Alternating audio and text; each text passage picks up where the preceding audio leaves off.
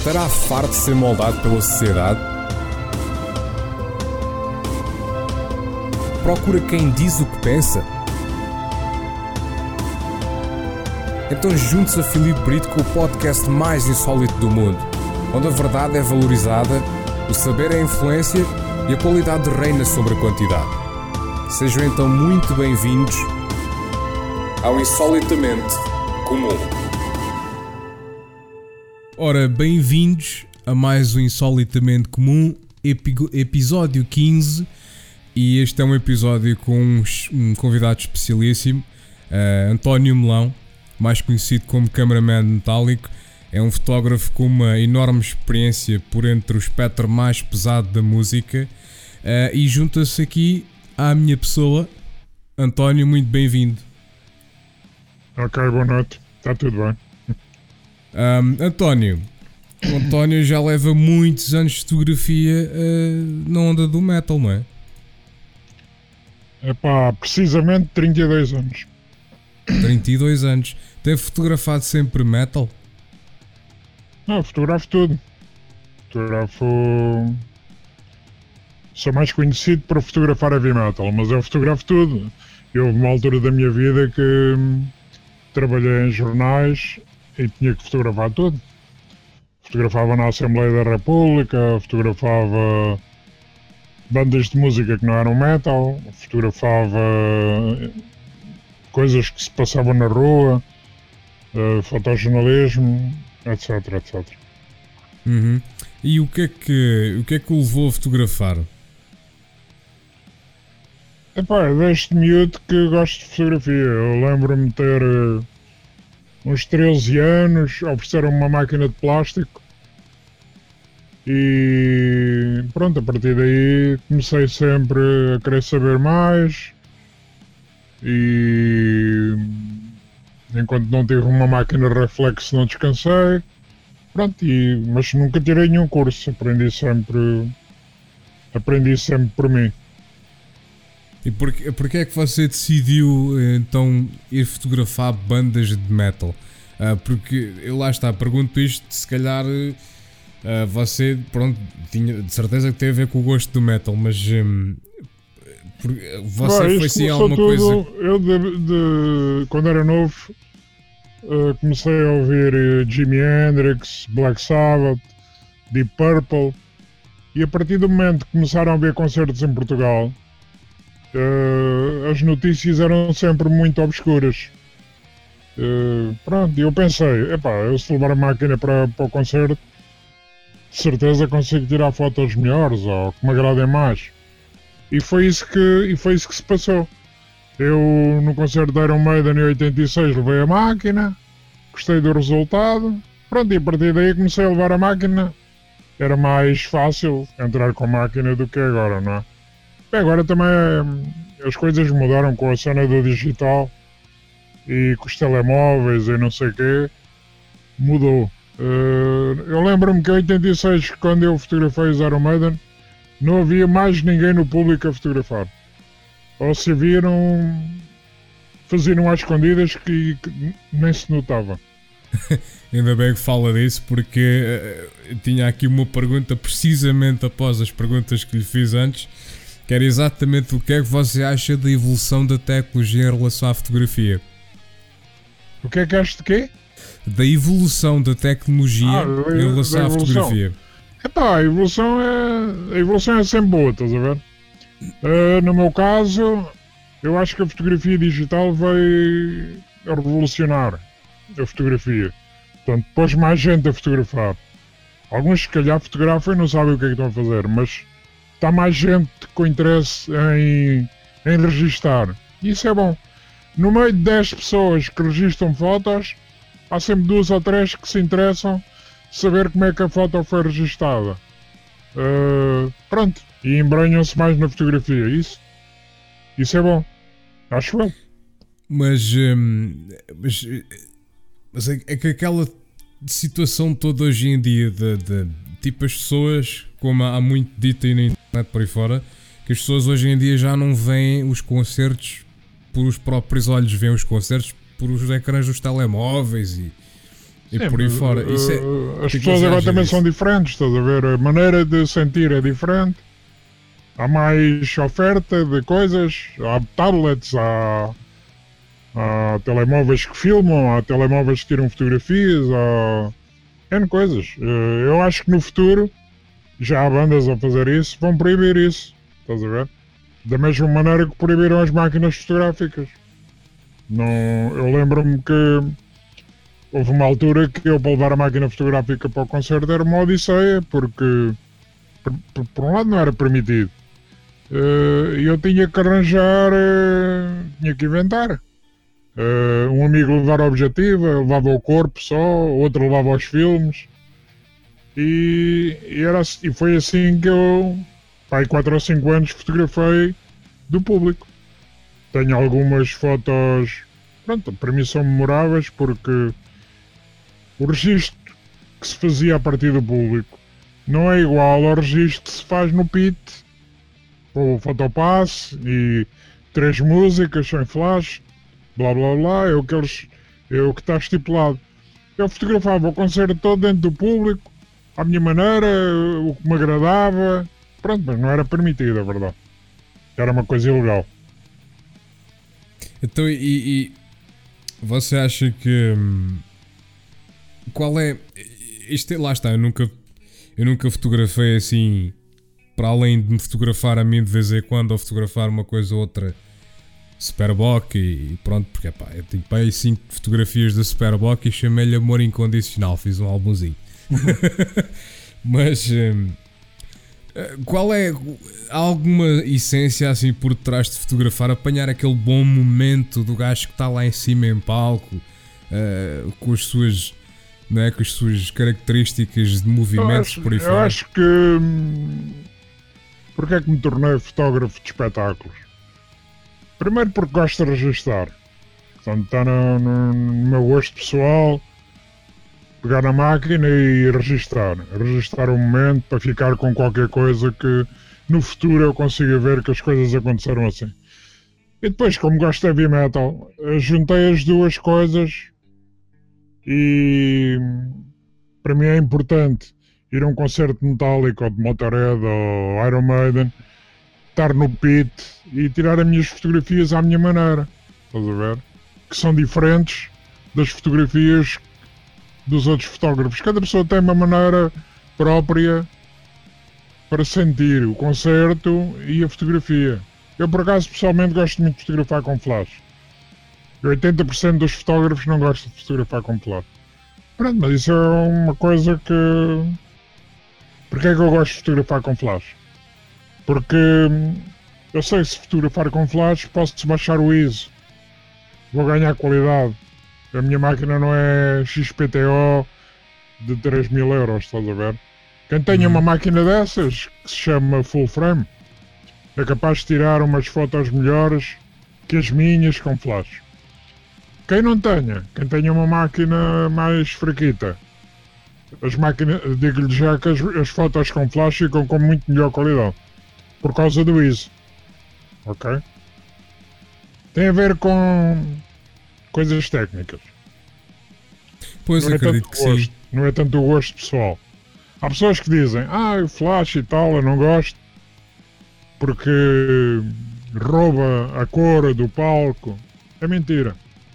A pessoa se souber utilizar o flash não rouba a luz do palco nenhuma. Marca ainda melhor o músico que a gente está a fotografar. É claro que o músico pode não gostar de estar a ser flashado. Também é verdade. Mas eh, nunca apanhei nenhum músico que me dissesse eh, desliga o flash ou estás-me a chatear com o flash ou... E tenho, e tenho sempre imagens muito boas e sempre que exponho as minhas imagens as pessoas gostam porque são diferentes. As minhas imagens são diferentes das outras.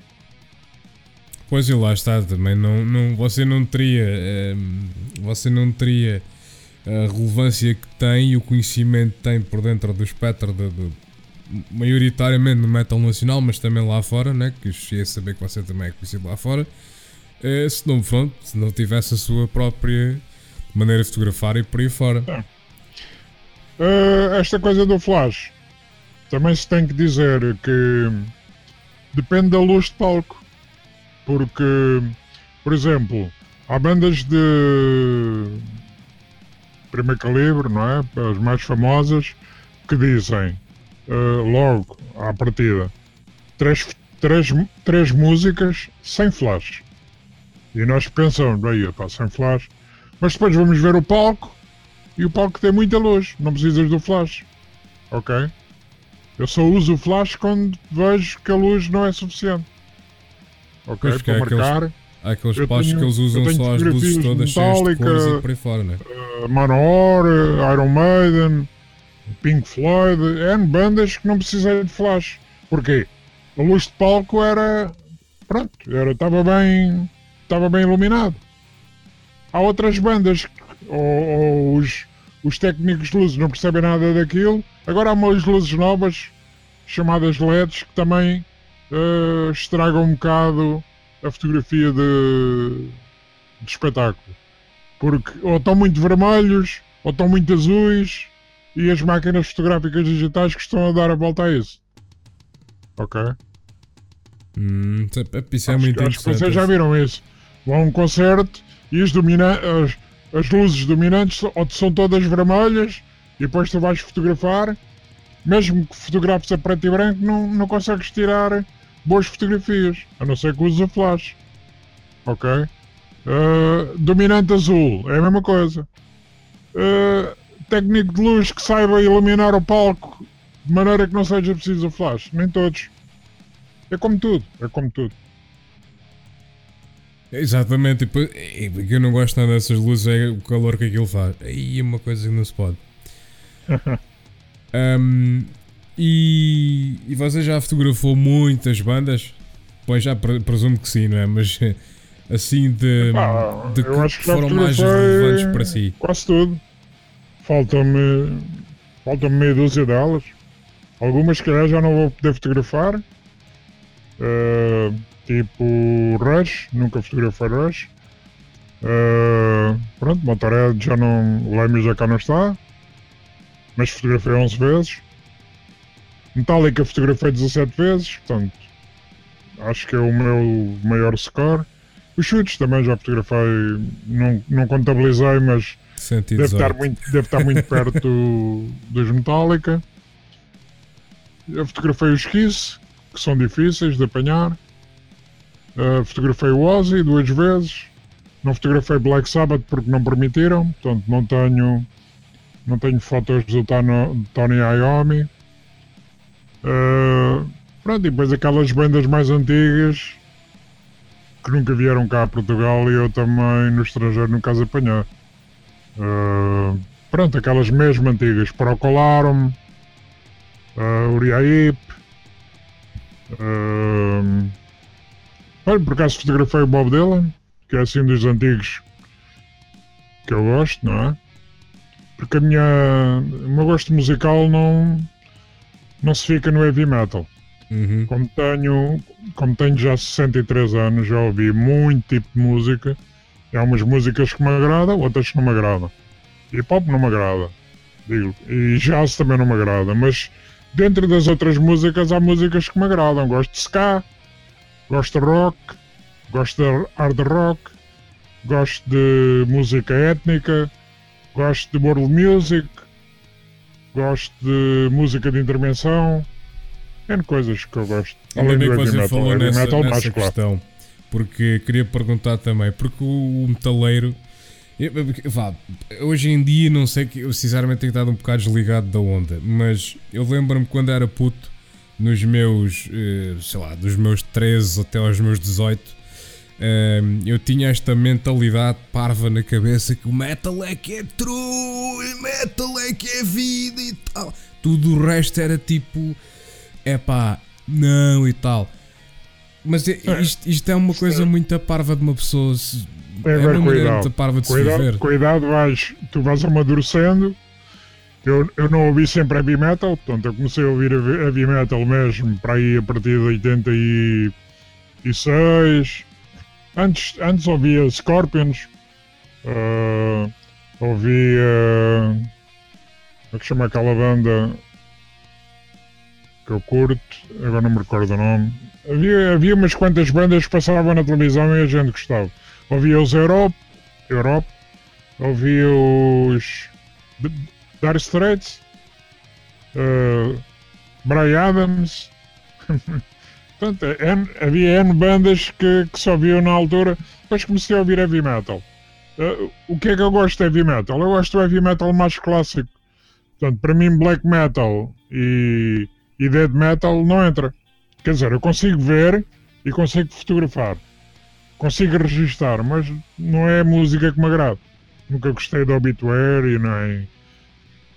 A banda mais pesada.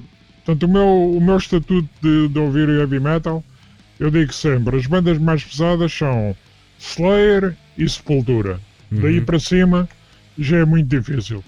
O outro dia, já não me recordo em que, em que festival foi, apanhei Immortal e gostei. Eu pensei que não era uma banda assim tão, tão boa. Tecnicamente são muito bons. Pronto, mas é. Não agrada a toda a gente, claro. Mas Immortal, ah, como eles. Uh, Immortal, uh, como eles começaram, ou agora o Abath com a banda sozinha?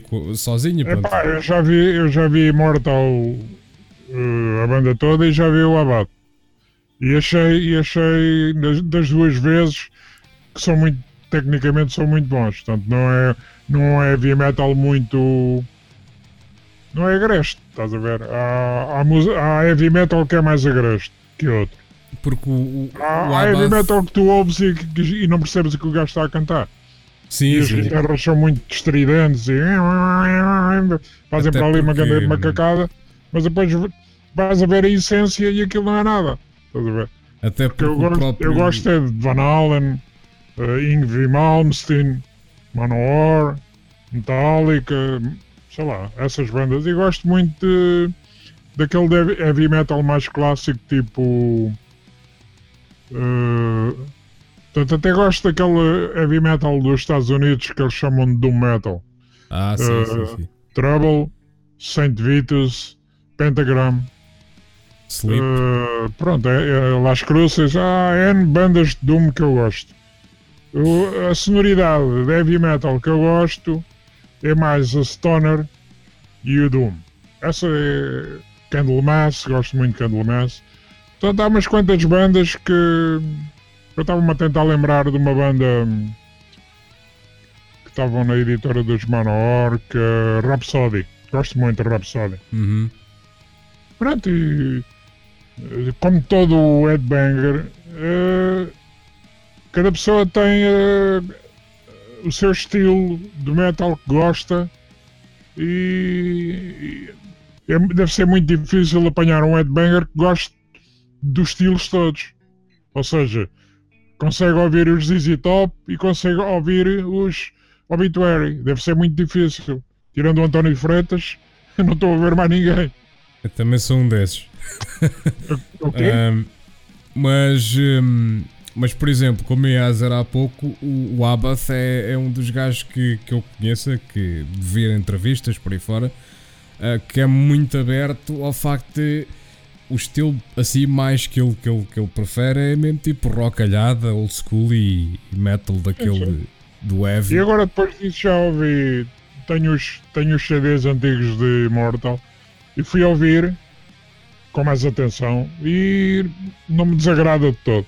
Gosto, portanto, é uma banda que eu aconselho.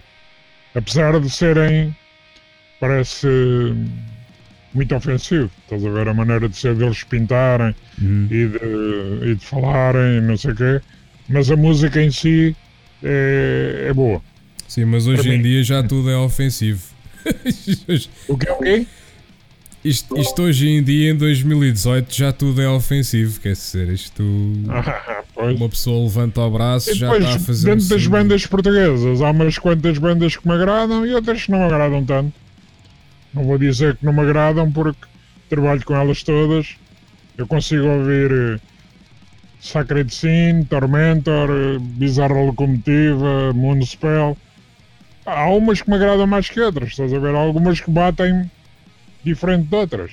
É Exato. impossível uma pessoa agradar-lhe, agradar de todos. Ah, e depois não sou daqueles que digo, ah, não me agradam estes porque são assim ou porque são assado. Ou estes não são meus amigos, também não me agradam. Não. Eu, a mim agradam-me todos, estás a ver? Uh, consigo, consigo retirar a essência mais de uns do que de outros. Gosto muito de Alcateia, gosto de uma banda agora que está aí na voga que é os Midnight Priest. Porquê? Ah, ah cantam em português, uh, cantavam em português, agora começaram a cantar em inglês também. Uh, gosto da maneira de, de eles estarem em palco, gosto da filosofia de vida deles, estás a ver? Uh, irem, irem para o exterior, tentar uh, gravar numa editora estrangeira, não sei. Um bocadinho quase como os Municipal fizeram há 20 anos atrás, e eles agora há bandas aí novas a, a, a desbravar caminho. Isso é para mim interessante. Há umas quantas bandas portuguesas que me agradam e eu tenho seguido, tipo Iron Sword, uh, Ravensire, uh, N bandas uh, muito interessantes, Attic Demons, sei lá, é, é, para mim o heavy metal, quando apanho assim estas bandas de heavy metal, agora o novo, fico contente porque toda a gente dizia há 20 anos atrás que o heavy metal mais anos menos anos morria. Ah, isto é só barulho, serralharia, não sei o que, isto vai acabar. Vem outros estilos, eu não sei o que. E o heavy metal continua, estás a ver? E uma coisa tenho, que. Tenho visto os outros estilos acabarem. O heavy metal não. É verdade, é verdade. E uma coisa que eu lhe queria perguntar também é que o, metal em Portugal sempre foi uma coisa assim particularmente. Hum, teve fases e por aí fora, mas sempre eu tenho notado ao longo dos anos que o metal em Portugal sempre há ali meia dúzia de bandas que estão nos festivais todos, tudo o que é concerto, aquelas bandas estão lá. E ah. isso entristece-me um bocado porque, sabendo eu que depois há certos eventos que têm bandas perto, e quando eu falo perto, não, não, não quer dizer que seja da própria localidade, mas pá, sei lá, 50, 100 km ali pertinho, né? E depois acabam por ir pescar outras bandas porque aquelas bandas é que estão a ter coisa e tal. E... Tem muito a ver com os conhecimentos. O heavy metal é uma coisa underground Há quatro ou cinco bandas que conseguiram saltar a barreira, tipo o Municipal. Uh... e depois há muito amiguismo. Tens o amigo que tem uma editora, ou tens o amigo que tem uma promotora, ou tens o amigo que faz o festival N, coisa. Pá, as coisas funcionam assim. Exato. É pena. Uh, e não dá para todos, pronto. Mas uh, nada a fazer sorte dos que têm os amigos, não é? E dos que conseguem se ingrar. Se, se bem que está mal, num certo aspecto está mal. Porque se calhar devia-se dar oportunidade àquelas que hum, não têm tantos concertos e, e, e, em vez de saturar o mercado sempre com as mesmas bandas. Eu cheguei a ter inúmeras pessoas, isto é verdade, cheguei a ter várias pessoas a dizer: Ei, meu, já estou farto daquela banda, man. Aí até fui ao outro concerto, aí já estava lá no outro, aí já estou. E depois isto acaba por saturar as pessoas, porque as pessoas depois ficam fartas pois, das bandas. Claro, claro. E depois se vais a muitos festivais e eles uh, começam a ir aos festivais todos e começas a ver a banda muitas vezes. Isso, Exatamente. Por um, lado, por um lado. Ah, e depois é assim, as bandas de heavy metal poucas são as que ganham, estás a ver? Ganham o cachê. Quase todas as bandas que não são tão conhecidas andam a, a tocar pela, pelas despesas, estás a ver? É. E às tantas estás a queimar o nome porque tocas N vezes. As pessoas começam-se a chatear de ver tantas vezes e não estás a ganhar nada.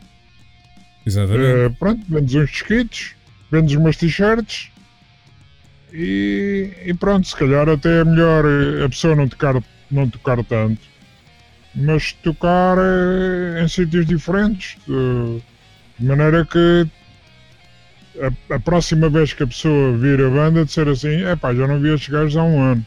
Exatamente.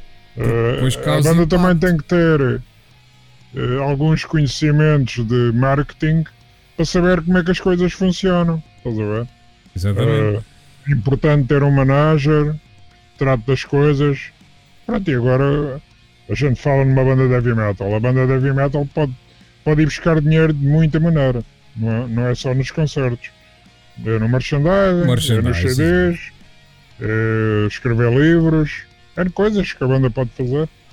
Os CDs hoje em dia já diria que é uma coisa secundária, infelizmente, já é muito secundário. Se bem que ainda há muito. Acho que o metal é o estilo de música que ainda vende mais CDs, de certeza. Um, Epá, Mas- eu, merchandise, sou, sem da- dúvida. sou da velha guarda, eu ainda gosto de ter o CD na mão, estás a ver? Sim, não, sim. sim. gosto, não gosto de fazer eh, downloads, é? Há N editoras que me mandam as cenas para eu tirar e eu, metade deles não os tiro. Pá, porque, ah, e depois há outra coisa, eh, o mercado começa a ficar saturado. eh, eu estou-me a lembrar agora, agora já não tenho tanto estatuto como tinha antes, de jornalista. E já não me chegam tantas coisas como me chegavam antes.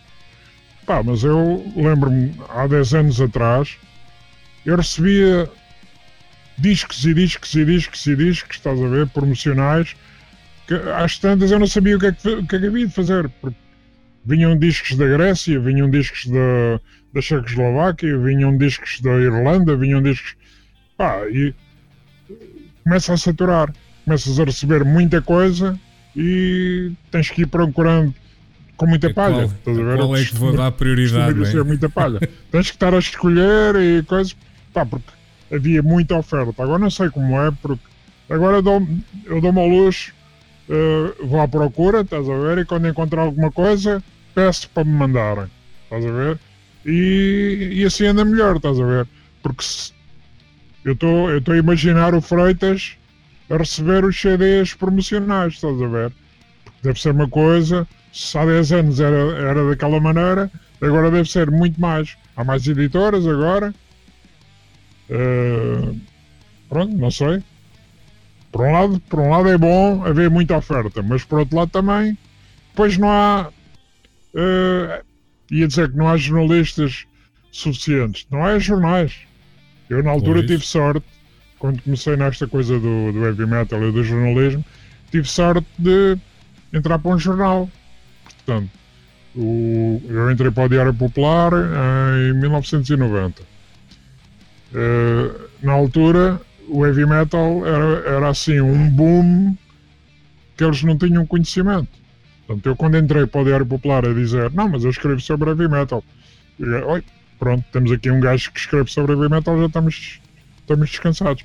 Foi o primeiro jornal português a ter uma página de, de heavy metal. E agora, dá-me a impressão, cada vez há menos jornais. Está bem que a internet eh, tem muita coisa, tem muito mais oferta agora na Não é, internet mesma, do, que- não é a mesma do que no coisa. tempo dos jornais. Pá, mas é. São coisas que aparecem na internet e desaparecem. E são coisas. Sei lá, vou- a gente ficava com o jornal. Pelo menos uma semana ou um mês tínhamos o jornal na mão. Agora na internet é que as coisas desaparecem, pá. Estás a ver uma coisa interessante e às tantas, pronto, já acabou. Mas e, Ah. e, e nem, é só esse, não é só isso, é que. hum, É, é- é- pelo menos eu, eu acho que epá, o jornal, por exemplo, o jornal, uma pessoa pega no jornal, vai ler o jornal, eh, sei lá, num, num, num metro, vai ler o jornal numa, sei lá, num café ou assim, mete-se na é posição que se sente confortável e tal, mete o jornal assim para cima e tem a cabeça numa posição confortável. Agora, hoje em dia, que as internets é tudo com os pescoços baixos, eu queria fazer um sketch a gozar com isso, porque pá, o pessoal daqui a 50 anos está tudo com um pescoço de girafa só de olhar para baixo. Pá, e, e vai estragar a vista também com os telemóveis. Exatamente. Porque os, tele- os telemóveis são uma coisa muito pequenina, estás a ver? Ahm, e a pessoa está a cansar a vista, não é? O facto de. Eu, por exemplo, lido com computadores há muito tempo. Ahm, lido, lido com computadores para aí desde 1995. Pá, queima um bocado a visão, estás a ver? Ainda me lembro do computador ter um. Uma chapa de proteção, porque aquilo dava mesmo cabo da, da vista. Agora não, agora estes, estes novos eh, portáteis parece que não estraga tanta vista como os antigos. Eh, a maneira, de, a maneira de, do ecrã dar informação é diferente dos ecrãs antigos que pareciam televisões. Uhum. Mas, mas pronto, isto. Eu, à conta disto do heavy metal, estou um bocado surdo. Uh, porque pá, foram muitos concertos no Pit a partir de 1991 uh, sem proteção e posso dizer que num concerto de Manowar no pit as calças tremiam. Portanto, se as calças tremiam, os ouvidos também não devem ter ficado bem. E uma coisa que eu lhe queria perguntar. Uh, o quê? Uma coisa que eu lhe queria perguntar. Você tem Tanairas? Você sabe o que é, que é Tanairas? Tem quê? Tanairas. Eu não, sei, eu não sei qual é o nome disto em português. Se é tinite, se o que é que é. Um, mas eu. Mas para, para proteger os ouvidos? Não, não é mesmo uma, uma, uma, condição, uma doença. Não é uma doença, não, não, acho que é uma doença, mas é mesmo uma condição. Por exemplo, eu tenho isso e, um, e eu, isso começou-me a aparecer quando eu estava na banda e estava a tocar. Uh, e a dada altura, uh, basicamente, eu ouço aquele pi que soube depois dos concertos. Eu vou ouvir isto para o resto da vida inteira. E eu ouço não. isto quando acordo, durante o dia, quando me deito, estou sempre não. a ouvir isto. Ah, tinhas uma banda? Tive, tive, tive. Ah. Mas você tem isso, por acaso? Não, não. Não tem isso? Eish. Não. Eu tenho uh, a minha audição para aí 20% de um lado e 30% do outro já foi. Mas não uso, hum. não uso aparelhos, pá, não uso aparelhos. Eu não, não curto muito de cenas para um gajo meter no, nos ouvidos, eh, próteses e cenas assim para mim não, não, não liga, estás a ver? Bem, mas isso, ah, isso é impressionante. Quando, quando falo com alguém, peço para a pessoa falar um bocadinho mais alto e eu, eu ouço, estás a ver? Pois, pois. Faz-me impressão andar com coisas nos ouvidos e. E é assim. Pronto, então, mas pronto, e... não, tô, não me estou a queixar, estás a ver? Exato, exato. Eu, eu, eu, já sabia, eu já sabia que indo para o fosso e levando com aqueles decibéis todos, pá, a malta que está na primeira fila sofre do mesmo, estás a ver? Exato. Pessoas que vão para os concertos e que ficam na primeira fila, pá, levam ali com os decibéis todos, mais tarde ou mais cedo aquilo vai dar, vai dar raia, estás a ver? O tímpano não aguenta tanto decibel. Mas você hoje em dia já usa proteção, já usa tímpanozinho ou algo do género, não é? Não, não. Nada ainda tô, não Agora estou um bocado surdo, já não preciso de proteção, estás a ver? Ah. Mas pronto, tudo Mas bem. Isso, isso consigo não... ouvir, consigo saber o que é que gosto. Ainda me deixam fotografar de vez em quando. Estou um bocado. Depois da doença que eu tive, deixei, deixei um bocado os concertos, mas uh, ainda vou. Amanhã estou com vontade de ver as Bullet, que é uma banda sueca que eu gosto. E vamos ver como é que corre. Pois, o, o mais importante é a saúde. Não, mas Sim, isso, mas o isso... importante é a saúde. Faltando a saúde, isto começa a andar. É, tu não tens saúde, já não tens vontade para fazer as coisas, estás a ver? Pois. E pronto, isso mexe com a pessoa. A minha doença era um bocado emocional, estás a ver? Mexe, mexe com as emoções. E pronto, é daquelas doenças uh, crónicas, estás a ver? Não Uhum. tem. E já não vai ter. Já não vou ter melhores. Pá, mas pelo menos não morri, estás a ver? Podia ter. Houve pessoas com este tipo de doença que foram operadas e morreram. Eu fui operado e eh, aguentei-me a bronca. E ainda Ah, cá é estou, preciso. a ouvir heavy metal e a fotografar. Então, Estou graças a Deus para, por isso, não é? Ah, e por pessoas como tu lembrarem-se de mim e estarem-me a entrevistar. E, porque eu, eu também acho importante os 32 anos que eu tive de, de experiência deixar alguém. Portanto, eu quando estou aqui a falar contigo, há pessoas que quem esteja a ouvir diz assim, epá, este gajo era assim, assado, isto é boa ideia, vou fazer isto, vou fazer aquilo. Da mesma maneira que eu tive eh, a ver as Metal Hammers antigas, eh, olhava para as fotografias e dizia, epá, isto, eu com a minha máquina fotográfica também se calhar consigo fazer umas fotos assim. Ah, e comecei a levar a máquina para os concertos e consegui. Ah, e cheguei a conhecer o Ross Alfin, que é o, o fotógrafo que eu, que eu tenho mais uh, influências. Hum, famoso é, Ross Alpin. Também de concertos? O quê? Também de concertos? Sim, o Ross Alpin é o, é o fotógrafo mais famoso de heavy metal. Portanto, fotografa os Metallica, todas aquelas bandas americanas, Kiss, uh, sei lá, todas e mais algumas que a gente se lembra.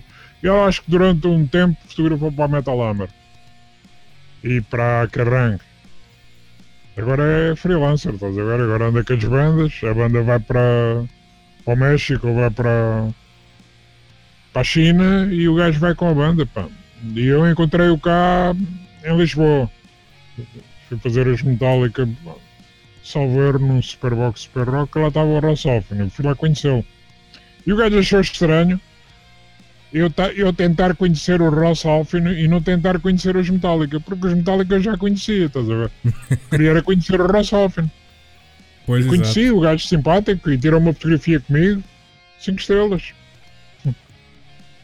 Um... Ah, depois nisto do uma pessoa se dedicar à música, também tens as, as contrapartidas que são conheces os músicos que tu gostas, uh, conheci o Lemmy, conheci o, o Steve Harris, conheci o James Hetfield, conheci N, N, band, eh, N músicos que, pronto, que são carismáticos. Pá, e alguns são simpáticos, estás a ver? Por um gajo gostar deles. É pá, um gajo fotógrafo, jornalista e não sei o quê. E, e um gajo gosta de da pessoa e os gajos ficam contentes, pá. Alguns são frios, É. mas a maior parte são, são agradáveis de um gajo falar com eles. Também há disso em Portugal. Já cheguei a conhecer alguns. Também há, deles, há disso em Portugal. Já cheguei a conhecer alguns que. Bom. Sim, sim, alguns são empinados. Mas pronto, isso é, é como tudo. Isso é como sim, tudo. exato, exato. Também há pessoas, também há pessoas cá em Portugal no meio que são empinados, estás a ver? A gente caga nisso.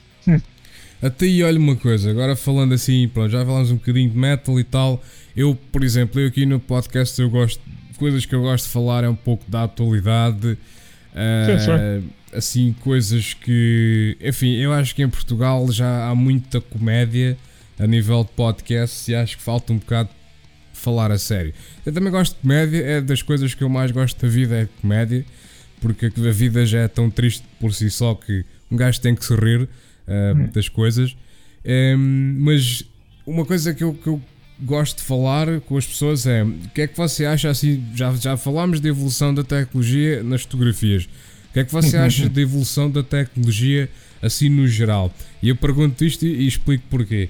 Porque eu dá-me a sensação que as pessoas, ah, ao longo dos anos, com a evolução da tecnologia, têm ficado muito agarradas não só ao consumismo, mas também como à conveniência que a tecnologia tem trazido. Eu acho que isto eventualmente vai levar que as pessoas, a humanidade, tenha tanta conveniência na vida que percam a própria humanidade. O que é que você acha disso? É pá.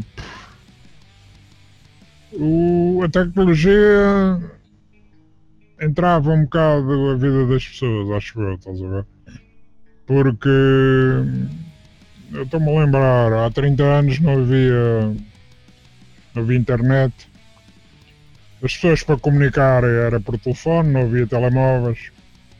Uh, se apanhar qualquer coisa de Inglaterra ou, ou de outro país era uma carga de trabalhos. Para se viajar era, era complicado. Pá, e agora as coisas são muito. Agora é, é, é como no heavy metal, há muita oferta, estás a ver? E as pessoas já ficam um bocado baralhadas com tanta oferta. Mas há, Se- mas se há muita As facilidade. pessoas novas, pá, há pessoas que não conseguem viver sem estar a olhar para o telemóvel dois em dois minutos, estás a ver? Mandei uma mensagem, ei, mais uma mensagem. Estão sempre a olhar para o telemóvel, estás a ver? Mesmo, eu reparei, eh, mesmo a trabalhar, por exemplo, num supermercado, a pessoa tem sempre tendência de estar a ver as mensagens. Acho isso, estranho, estás a ver? Isso é ridículo. Uh, a pessoa fica um bocado dependente, é uma espécie de droga, a pessoa fica um bocado dependente. Isto a mim, a minha cena do, das redes sociais não, não me afeta da mesma maneira que afeta um, um puto de 20 anos, estás a ver? Eu, se o Facebook acabasse hoje, para mim, tudo bem. Era, começava a comprar o jornal ou... e os putos de 20 anos, se calhar, já iam ficar mal. Portanto, acabar, acabar o Facebook, ou acabar o Instagram, ou acabar o Twitter, uh, há de haver muita gente naquela faixa etária dos 15 aos 25 que começavam a bater mal. Estás a ver? A Exato. mim, com 63 anos, já não me faz efeito. Aliás, há coisas da vida que a mim não, não entra. Uh, aquelas cenas do. Das coisas, a televisão agora vejo muito pouco. Vejo notícias, vejo séries de animais, estás a ver? A vida selvagem, uhum. cenas assim. Cenas de história. Uh, e uma outra série. Uh, vi os Vikings, agora estou a ver o Terror. Uh, havia outra série sobre os índios norte-americanos que era o The Sun. Pronto, escolho, estás a ver? Pá, porque a televisão agora tem 100 canais ou 120 canais, não consegues ver tudo, pá. Nada. Uh, portanto, é muita oferta. Eu, na altura, quando era novo, lembro-me da televisão ter dois canais e eram a preto e branco, estás a ver? Uhum. Uh, pá, eu não estava dependente da televisão.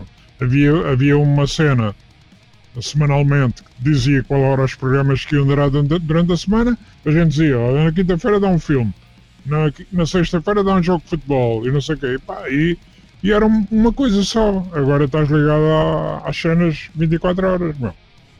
Há pessoas que ligam a televisão de banho, bem, isso também. Pessoas de idade, a televisão faz um bocado de companhia, isso é verdade. Mas o pessoal anda muito dependente, não. Isto é uma droga.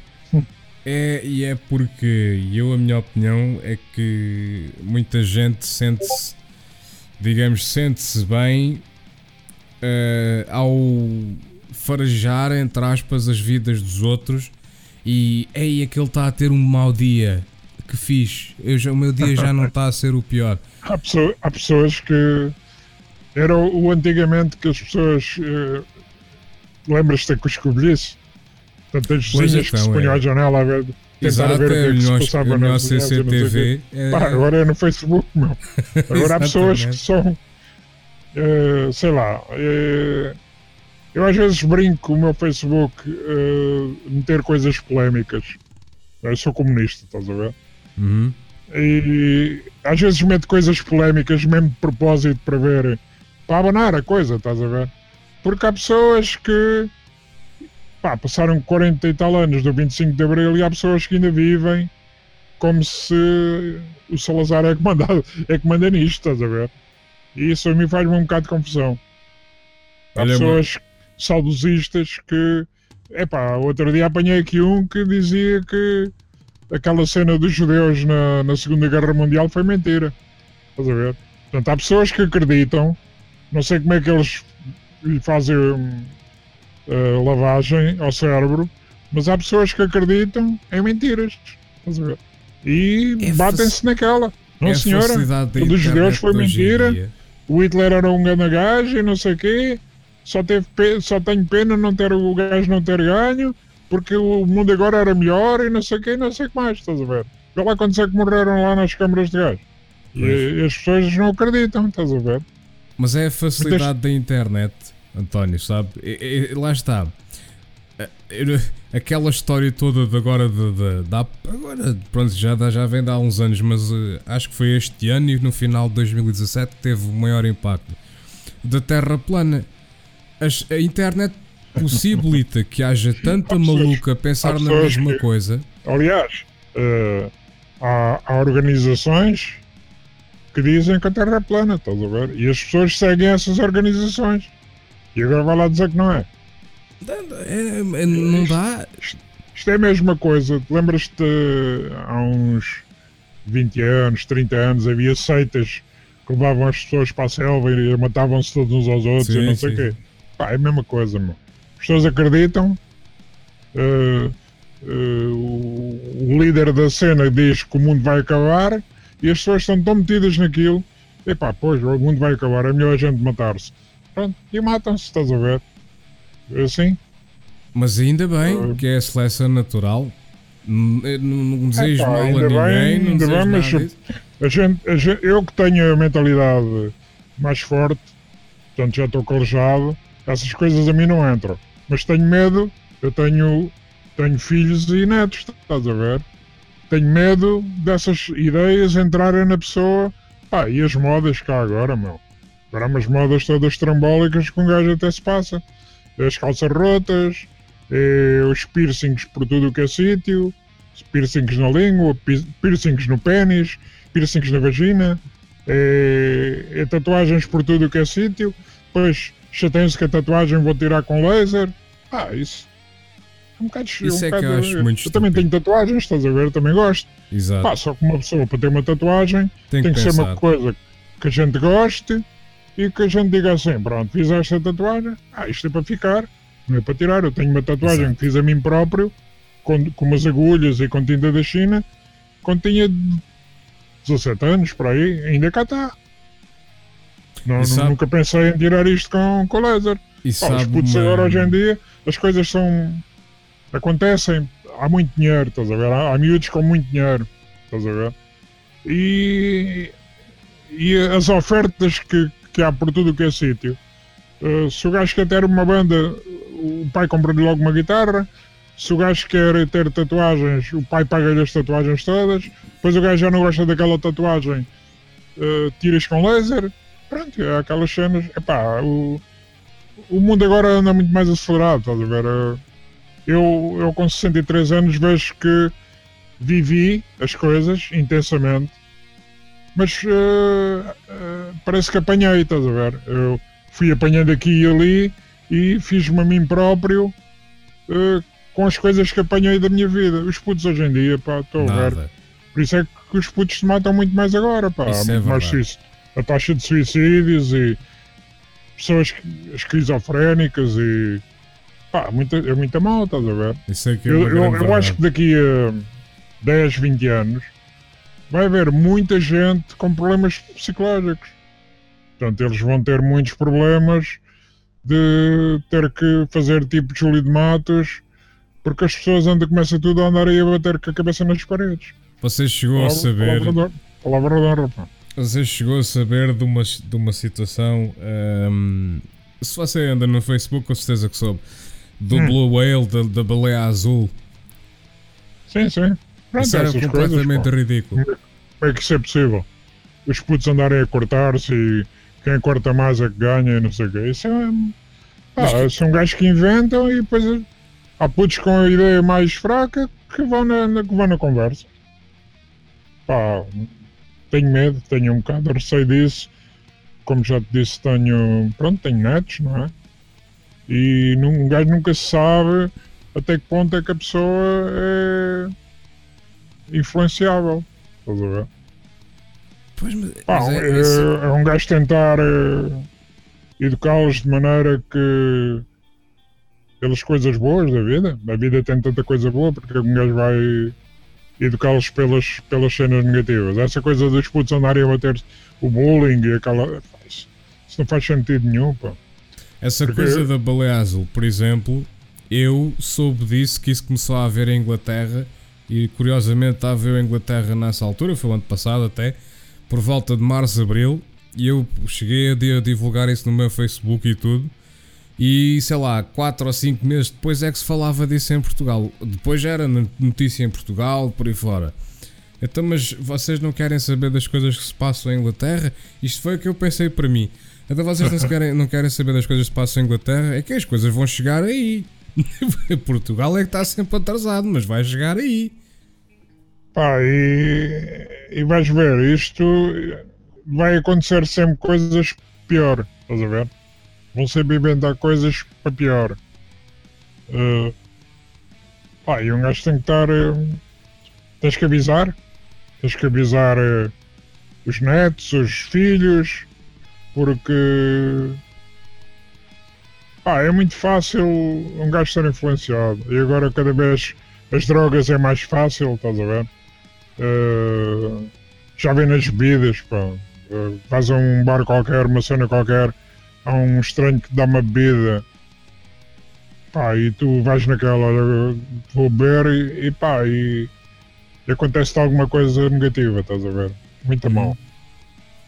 Tá, o mundo, tá o, mundo ficou, o mundo ficou um bocado mal, estás a ver? Tá de um gajo ter medo. Pá, e o nosso país até não é dos mais eh, negativos, estás a ver? Não é dos mais perigosos. Há países que é muito mal. Tem coisas que eu tenho ouvido. eh, Filipinas, Vietnã, Tailândia, pá, muito mal, muito mal. Então essa história toda aí das Sírias e não sei o que é isso, isso é, isso é uma coisa que não cabe na cabeça de ninguém. Tipo, Qual, qual? a história toda do islamismo e desse, do, do radicalismo do islão e essas coisadas desse, Pois isso é. a mim não me cabe na Pois é. Com a religião ainda pior, ó caras. Pá, E- e com esta cena da política que, que há hoje e os lobbies, os químicos, as armas, qualquer dia dá aí uma guerra, mano. Esta cena do Trump agora dizer que não assina o acordo com os outros, isto cheira-me a estorro. Porque se eles quiserem atacar o Irão, eles podem dizer, não, mas a gente atacou porque não tínhamos nenhum acordo com os gajos. Pois.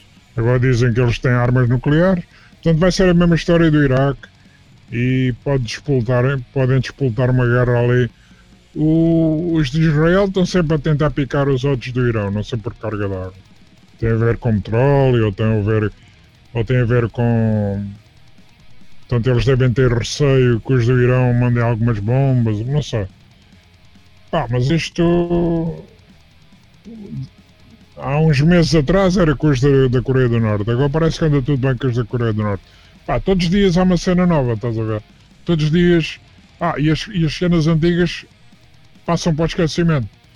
Uh, já ninguém fala na Venezuela, já ninguém fala na Grécia, estás a ver? As cenas estão É, mas sempre Lá está, um- coisas antigas encantador, isto- a ver? Mas coisas é uma coisa tão antigas- rápida que é momentâneo. É, Portanto, mas- agora, agora há, um, há um grande boom. O, o Trump não assina o acordo com o Irão. O que é que vai acontecer? Pá, na semana que vem acontece outra coisa qualquer e isto já se esqueceram. Já acabou. É Pá, verdade. e no Venezuela é acabou, mas o problema continua. No Brasil acabou, mas o problema continua. Na Grécia acabou, mas o problema continua. Mas eles não dão notícias. As Exato. notícias, zero. É mesmo por isso que Olha, eu queria. Alguém, alguém fala, alguém fala, a Islândia tinha lá um problema de pagamento da dívida aos ingleses. E os islandeses disseram, nós não pagamos. Alguém fala nisso? Eu gostava de saber porque é que eles não pagam.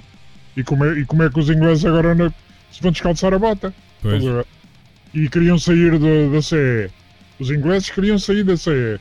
Andam com negociações, Brexit e não sei o quê. Pronto, agora já se calaram. Porquê? Acho que aquilo era um balúrdio que eles tinham que ir pagar. Já não querem. Estás a ver?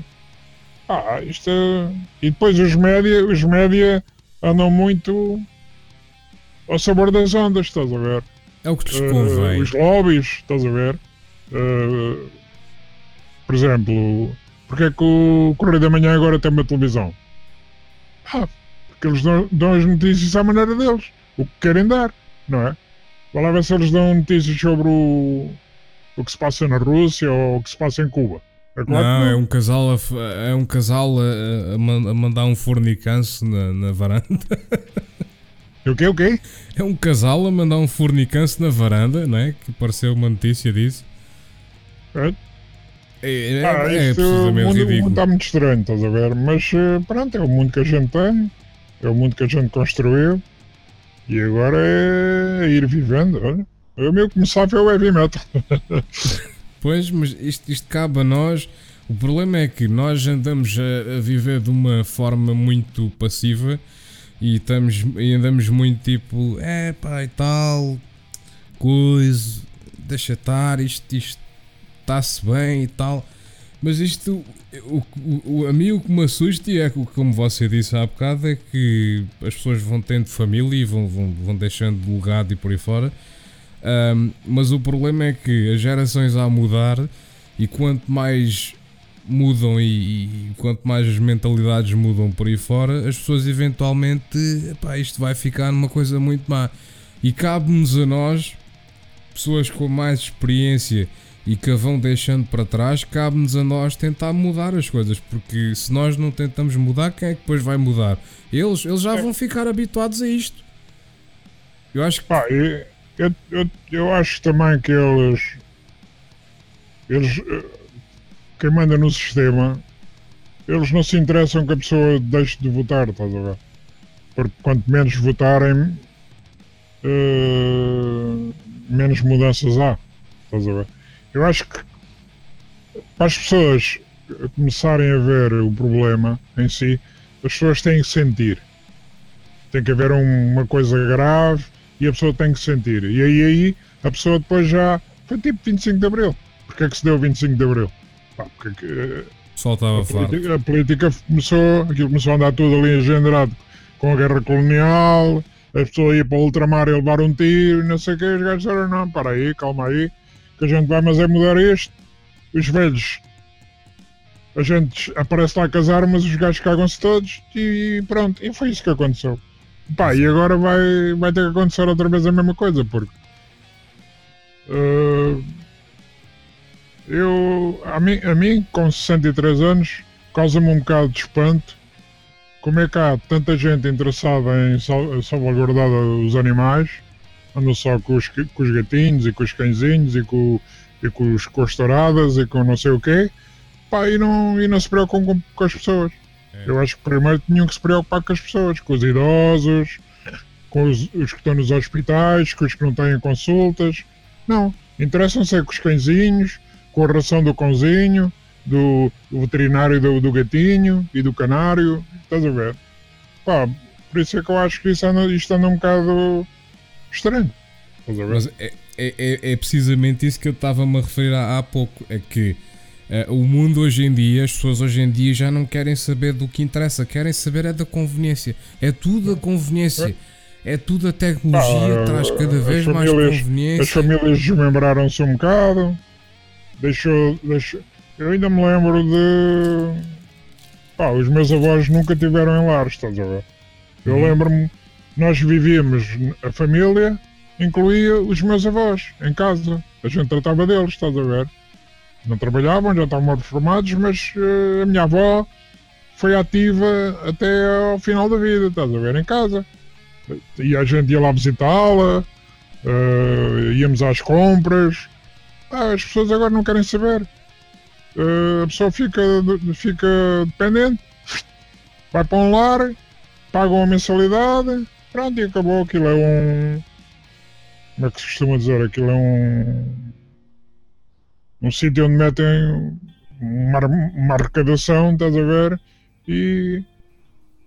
Pá, eu acho isso um bocado mal, estás a ver? Eu acho. Como não fui criado assim, tenho uma educação diferente. Pá, eu tento, por acaso, tentei passar isso aos meus filhos. Mas não vai, não vai acontecer. Portanto, eu não vou ter a mesma sorte que a minha avó teve uh, é mau. A vida também. Pá, isto com a cena da, das famílias agora, a mãe e o pai trabalharem e os filhos vão para o infantário, uh, é por causa disso também que a cabeça de, dos miúdos anda diferente. Exatamente. Uh, eu fui criado, a minha mãe estava em casa, tratava da gente, o meu pai trabalhava. Pá, e as, e as cenas parece que. Uh, moviam-se bem, estás a ver? Tínhamos os avós, os primos, brincávamos e não sei o quê. Agora, a família é o pai, a mãe e o filho. O pai, o pai e a mãe vão, vão para o trabalho, o filho vai para o infantário, vem-se ao fim do dia. Pá, é claro que o puto nunca vai ficar com os valores do pai e da mãe. Vai ficar com os valores dos amigos, do, do internet. do educador. Estás a ver? Pois. Pá, eu não estou a dizer que o indicador é mau, mas devia ter primeiro o pai e a mãe, não é? O pai e a mãe é que deviam dar a educação. Não, já- hoje em dia já. Hoje em dia anda tudo aí Eu, desfocado. sinceramente, António, eu acho que hoje em dia já não há educadores, já nem sequer vale a pena educadores. Hoje em dia baseia-se tudo na internet. É para teres aí um computador, olha, vai para a internet, estuda para aí, mas é que os miúdos não estudam, porque os miúdos não têm supervisão para Ah, estar eu- ali no computador. Eu ainda sou do tempo pegar num livro e dizer à minha filha, vá, hoje não há televisão. Ah, eu quero ver. o-" Não, hoje não há televisão, vamos ler um livro. Ah, e punha-me ali com o livro, contava-lhe uma história, brincávamos e não sei o quê. Ah, eu acho hoje em dia algum pai perde tempo com isso. Alguns, se calhar, ainda perdem, mas se calhar já não são assim tantos, estás a ver? E isso é mau. É, aquela canção dos chutes metem-nos em frente à televisão e já está. E agora é com os jogos e com, com os, o puto com 5 anos já tem telemóvel e está e tá sempre ali. a- Esse puto com 5 anos, quando tiver eh, 50 à vista, faço ideia como é que está. Não é? E a mentalidade? Ni- ninguém, ninguém viu isso. Eles querem. é- Agora a cena do consumo, vai para a frente. Está sempre a sair telemóveis novos. Um, este é melhor que o outro. E é mais barato, e é oferecido, e podes meter o que tu quiseres. Eu não sei. Epá. É uma Hoje vida. é uma vida um é um bocado. computador. Eu parece que prefiro ir para a horta, cavar, mexer na terra, regar, apanho ver as joaninhas, ouvir, os- ouvir os grilos, do que estar a mexer no telemóvel. Eu raramente. Eu não tenho internet no telemóvel, pá. já estás a ver. Sou mesmo de outra geração.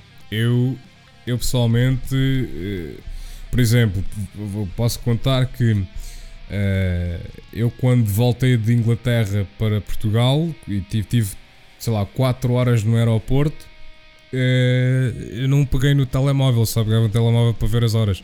Eu tinha um livro lá de um, de um escritor, eh, de um autor lá inglês, o Philip Pullman. Ehm, eu li o livro, li o livro, li durante a viagem ehm, e depois um bocadinho cá em Portugal e 200 e tal páginas. E fiquei muito, fiquei 10 vezes mais satisfeito do que se tivesse pegado no telemóvel e visto o Facebook. Ah, se não- se- o livro, o livro era a maneira de nós aprendermos alguma coisa porque não tínhamos eh, as coisas que há agora, estás a ver? Ah, agora podes ter um livro no tablet, podes ter as revistas no tablet, podes ter os jornais no tablet, Não gosto. podes. N coisas. Só que se no jornal e no livro as coisas desapareciam ou saíam da nossa ideia com, com rapidez, como no tablet muito mais. Alguém se lembra do que viu no tablet há. Nem dá para guardar, estás a ver? Eu lembro-me, a gente apanhava uma magazine com um artigo qualquer, pegávamos na tesoura, olha, isto é interessante. Cortávamos e guardávamos e não sei o que. Tinha ali recortes de jornais com 20 e 30 anos, pá. Eh, e perdeu-se isso, pá. Eh, a cena da fotografia também. Eh, deixou de se ter o gosto de imprimir a fotografia. A pessoa tem a fotografia no telemóvel, o telemóvel tem um, um colapso qualquer, as fotografias vão todas ao ar, que a pessoa perde, perde a vida toda. Antigamente a gente imprimia, punha em álbuns, víamos as fotos. eu tenho fotos com 100 anos. Fotos dos meus bisavós e dos meus. Pá, e ainda gosto de ver as fotos. Estão na... Gosto de sentir na mão e cheiram, estás a ver? É, isso perdeu-se, pá. Não sei por carga d'água. É o meu sentimento com os livros. Eu, eu para mim, abrir um livro e sentir aquele cheirinho do livro, de, Ah. de- de papel e de, de tinta, não se Podes- compara ao. Podes, podes não acreditar, vou-te contar uma história que era. Há muita malta que quando ouvir isto vai dizer: Este gajo eh, não tinha mais nada para fazer, ou é estúpido, mas não, é, é pura das verdades. Eu entregava eh, a minha página no Diário Popular semanalmente, estás a ver? Portanto, eu entregava para aí quinta-feira e a página era impressa ao sábado. Eh, E eu, ao sábado, ia ver a rotativa a trabalhar, porque aquilo era uma. Não sei se nunca viste uma rotativa. Pá, na internet há. Portanto, se fores ao YouTube, se meteres rotativa, como é que eles faziam os jornais antigamente? Pá, Uhum. tempo- a máquina está sempre a mandar, os jornais vão todos colados uns aos outros. Pá, e no fim sai o jornal feito, pá, e a mim dava-me um gozo pegar no jornal, ainda cheirava a tinta, estás a ver? E abria, ah, e lá estava a minha página, estás a ver? E, pá, aquilo era uma coisa, sentia-me bem. Fazer, se calhar um- uma pessoa normal, se calhar ia lá, esperava por serem 4 ou 5 da tarde e comprava jornal no, no quiosque, não é? Não, eu ia ver os gajos imprimir jornal. Estás a ver? Eu hoje, ainda que hum, já pronto tenha havido muitas alterações hum, em relação aos artigos que fazem por aí fora, mas aí há uns tempos eu, eu cada vez que saía um mês, eh, todos os meses, ia lá ao quiosquezinho procurar ver se havia a a Loud nova para ir ver e tal. Pois. Não percebi esta, agora não percebi. A Loud, Ias a ao, ias ao Loud, quiosque? a Loud da revista portuguesa. Ah, loud, ah, loud. Sim, sim. Porque independentemente de eles terem mudado um pouco os artigos e um bocadinho a maneira como fazem as coisas por aí fora, mas é, continua a ser uma revista de, de heavy metal nacional e, e- e acho que dá, dá pa- tem que se É a, dar única, valor. é a única revista que nós temos com algum estatuto. Exato. Agora, agora começam a aparecer outras, mas eh, aquela é mais antiga. E foi a única acaso- revista. Não, não tenho contato com o LOL. Tivemos aí um atrito e não tenho contato. Mas eh, reconheço que é uma boa magazine, estás a ver? Foi a única revista que fez uma crítica à minha banda na altura, pá, e foi, foi uma crítica excelente até, foi 8, 8 em 10 com uma demo de, de 4 músicas, foi espetacular. É uma, Já mudou. Já mudou um bocadinho de. o pessoal, As, as pessoas que faziam a revista mudaram um bocadinho. pois, Mas eh, eu conheço-os. Pá, e são. São pessoas que lhe interessa o heavy metal e, e lhe interessa divulgar o, o som, estás a ver? Acima de tudo. E eu acho que isso é importante. É importante termos uma magazine. Eu, neste momento não compro, mas eh, acho, acho não chega a mim, mas chega a outras pessoas. Quem gosta de heavy metal, e uma ma- ter uma magazine na mão sempre foi uma coisa importante. Pá, nós vemos as fotos, vemos os discos novos que saíram, vemos os concertos que aconteceram. Pronto, e o nosso estilo era mau não haver uma, uma revista. Eu, lembro-me pessoalmente, de gosto não de dar valor. metal, não tínhamos revista. Exato, eu, eu A pessoalmente primeira gosto. revista que apareceu é Rock Power, eu fiz parte do. fiz parte do. da equipa. Eh, o António Sérgio convidou-me e eu fiz parte da equipa. Pá, era uma coisa importante. Eh, primeira revista portuguesa, eh, apesar daquilo ser feito em Inglaterra e vir para cá e não sei o quê, mas pá, durou pouco tempo também. Depois estive na Pro Música, estive na Super Som, estive, estive até na, nas revistas espanholas, na B-Rock e na Kerrang, cheguei a fazer festivais em, em Espanha. Pá, é importante, estás a ver? Ah, e eh, revistas brasileiras também chegavam cá. Eh, Rock Brigade e a Roddy Crew. Eu estive ligado a isso tudo, estás a ver? Conheço as pessoas, conheço quem faz e acho que isso é importante. É importante a pessoa gostar de um estilo de música e teres um, uma magazine ou um jornal onde tu possas ver as bandas novas, os CDs que vão saindo. Acho que, é- acho que é importante.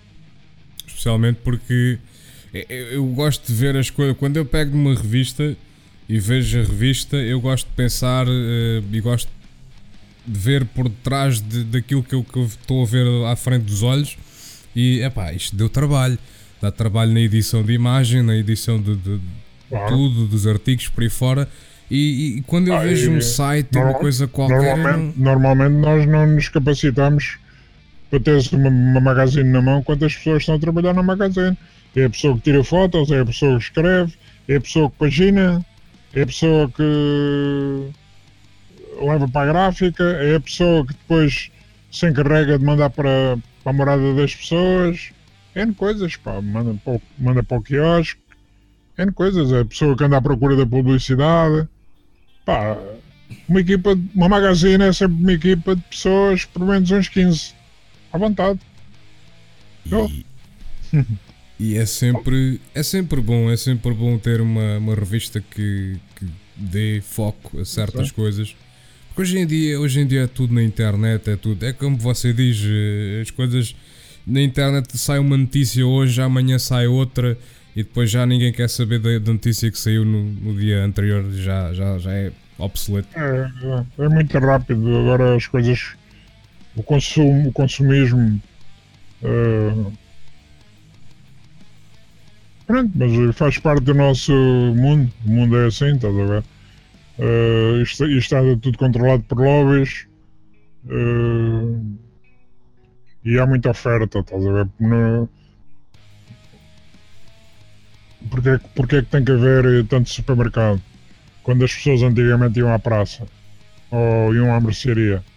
Pá, no supermercado, aqui na minha zona agora, Pingo Doce, Mini Preço, Lidl, Aldi, sei lá, há 10 supermercados.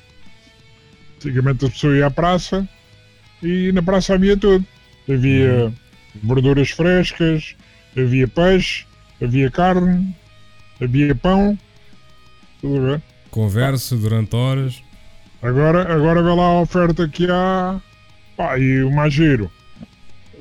Os supermercados são todos estrangeiros. Um, hum. o, o continente é o único português. Os outros pagam. Um, o Pingo Doce diz que paga os impostos no céu onde. Portanto, há, há, muita gente a fazer dinheiro à, conta do, do consumismo. Hoje é tudo o que interessa é isso, é, é o dinheiro, é, é, ser, é que as coisas sejam o mais rápido possível. Eu ainda, é eu ainda continuo a ir ao, ao mercado, estás a ver? Gosto, gosto de ir ao mercado. É, também sou antigo, não é? Sou mais antigo. Mas gosto de ir ao mercado, gosto de falar com a pessoa, vou aos mais velhotes, estás a ver? Porque vejo que precisam, é uma maneira de ajudar.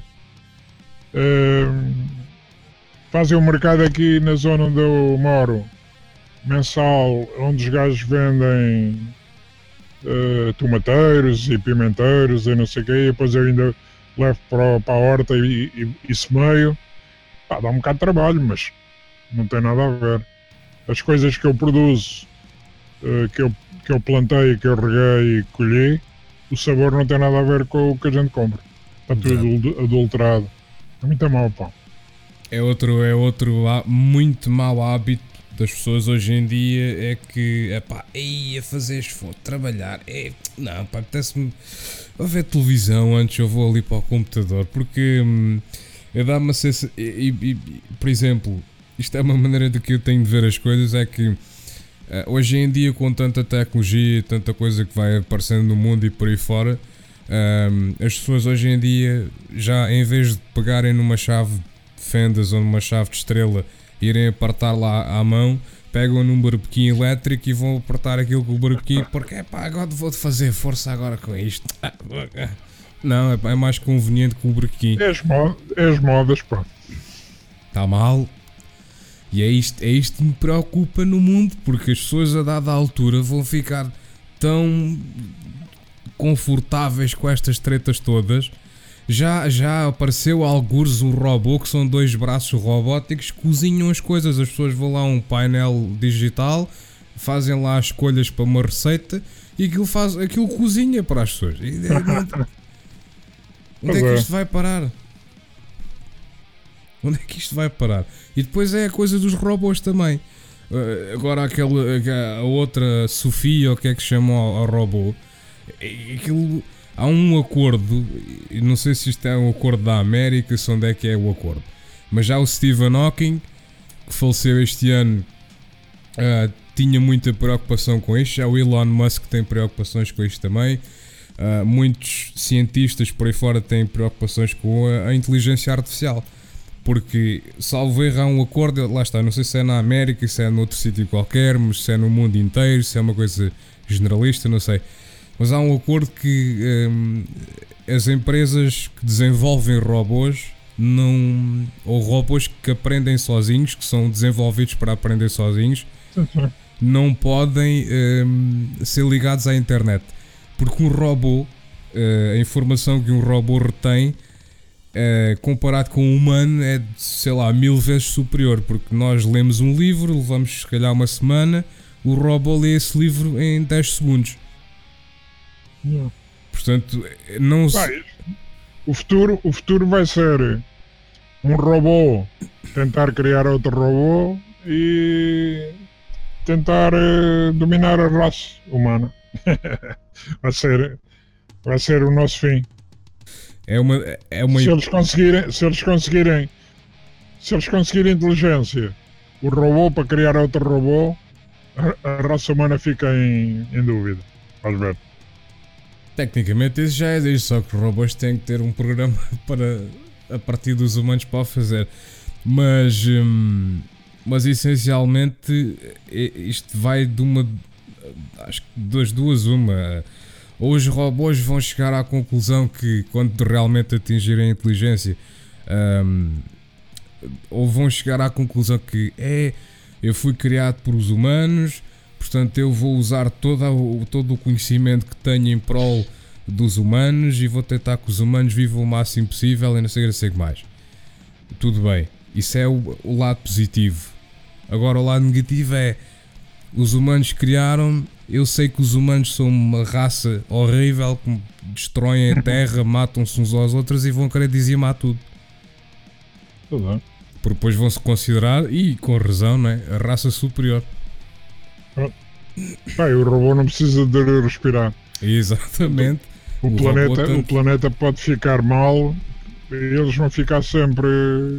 Se tiverem pilhas, se tiverem energia, eles não precisam de respirar, estás a ver? Exatamente. E nós precisamos, estás a ver? Não precisam Portanto, respirar, não precisam de água, não precisam de nada. Se a raça humana acabar, eles vão ficar cá há muito tempo, Pois. acho eu. Enfim, é, é uma coisa, é uma coisa preocupante. Yeah. Ahm, António, tem, tem mais alguma coisa que queira acrescentar eh, da sua parte? Não, tipo, promoção? ou- muito. Quem tiver a ouvir isto vai ser uma seca, mano. Eu acho que não, eu acho que não. De forma alguma. Se não meteres umas, música, umas, mus- umas músicas assim de entre meio, isto. Não sei.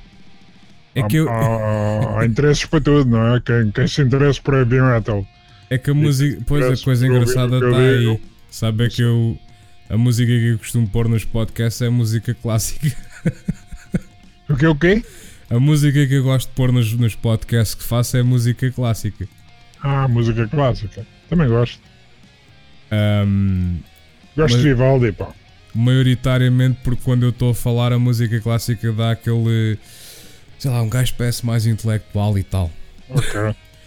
Epá, Um, depois manda-me o link disto para eu ouvir, tudo bem? Já agora. Mando com certeza, mas e, eh, e pronto, se as pessoas gostaram, muito agradecido, ahm, António. parece. e espero que pronto continue a fazer o que gosta, seja fotografia, seja obrigado. outra coisa qualquer. Ok, Ahm, grande abraço. e muito Um obrigado abraço. por Um participar. abraço de ferro para todos. Oh, pronto, muito obrigadíssimo. Nada. Vá, saúde. Grande abraço. Pronto, quem, quem, quem esteve a ouvir, muito obrigado pela vossa, pela vossa participação também. Eh, e até uma próxima. Ok, obrigado.